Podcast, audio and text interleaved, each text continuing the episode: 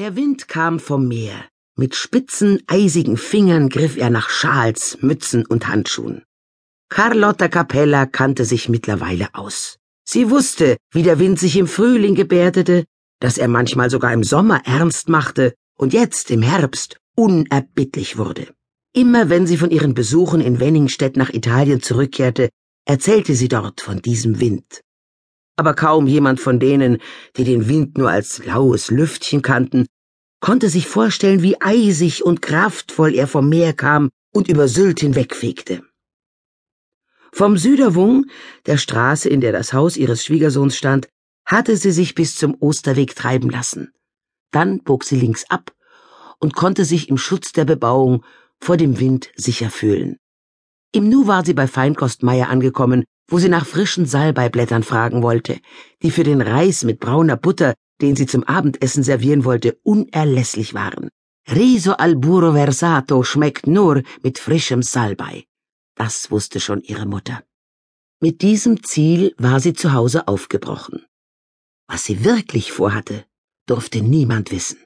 Vorsichtig tastete sie nach dem Brief, den sie in die Innentasche der winddichten Jacke gesteckt hatte, die Erik ihr immer zur Verfügung stellte, wenn sie auf Sylt zu Besuch war.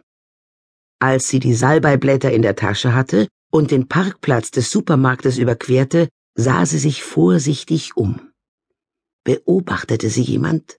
Mama Carlotta zog den Reißverschluss bis zum Kinn zu und strich die vom Wind aufgeplusterte Hose glatt, die sie nur auf Sylt trug, weil in ihrem Dorf keine einzige Frau ihres Alters jemals eine Hose getragen hatte. Auf die Kapuze verzichtete sie und hielt ihre kurzen Locken trotzig dem Wind entgegen. Es war schön, sich der Planlosigkeit des Windes hinzugeben. Sie vermittelte ein Gefühl von Freiheit, das Mama Carlotta gut gebrauchen konnte. Es würde ihr vielleicht dabei helfen, sich zum ersten Mal in ihrem Leben gegen die Obrigkeit aufzulehnen protestieren, demonstrieren. Noch nie in ihrem Leben hatte sie etwas derartiges getan. Aber heute würde sie damit beginnen. Sie hatte ihrem Neffen ein Versprechen gegeben, ohne zu ahnen, welche Schwierigkeiten auf sie zukommen würden.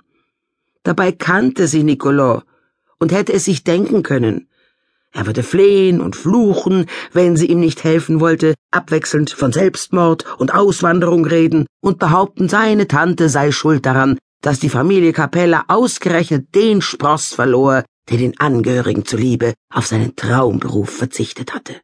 Auch Mama Carlotta hatte zu denen gehört, die ihm eine Karriere als Zirkusartist ausgeredet hatten, und sie war genauso froh gewesen wie alle anderen, als Nicolo endlich damit aufhörte, im Handstand die Straße hinunterzulaufen.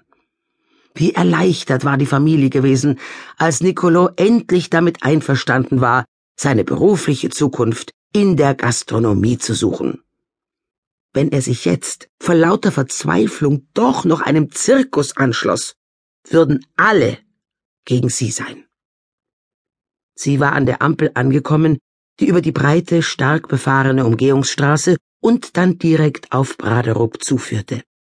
Erst als sie sicher war, dass niemand ihr einen Blick gönnte, schob sie ihr Fahrrad über die Straße und sprang auf der anderen Seite hastig auf. Nun ging es immer geradeaus. Wo der Terbweih auf den Buchholzstich stieß, stieg Mama Carlotta vom Rad. Ihre Enkel würden sie eine Verräterin nennen. Aber ihr Neffe verließ sich darauf, dass sie sich seiner Sache annahm. Wessen Interessen waren höher zu veranschlagen?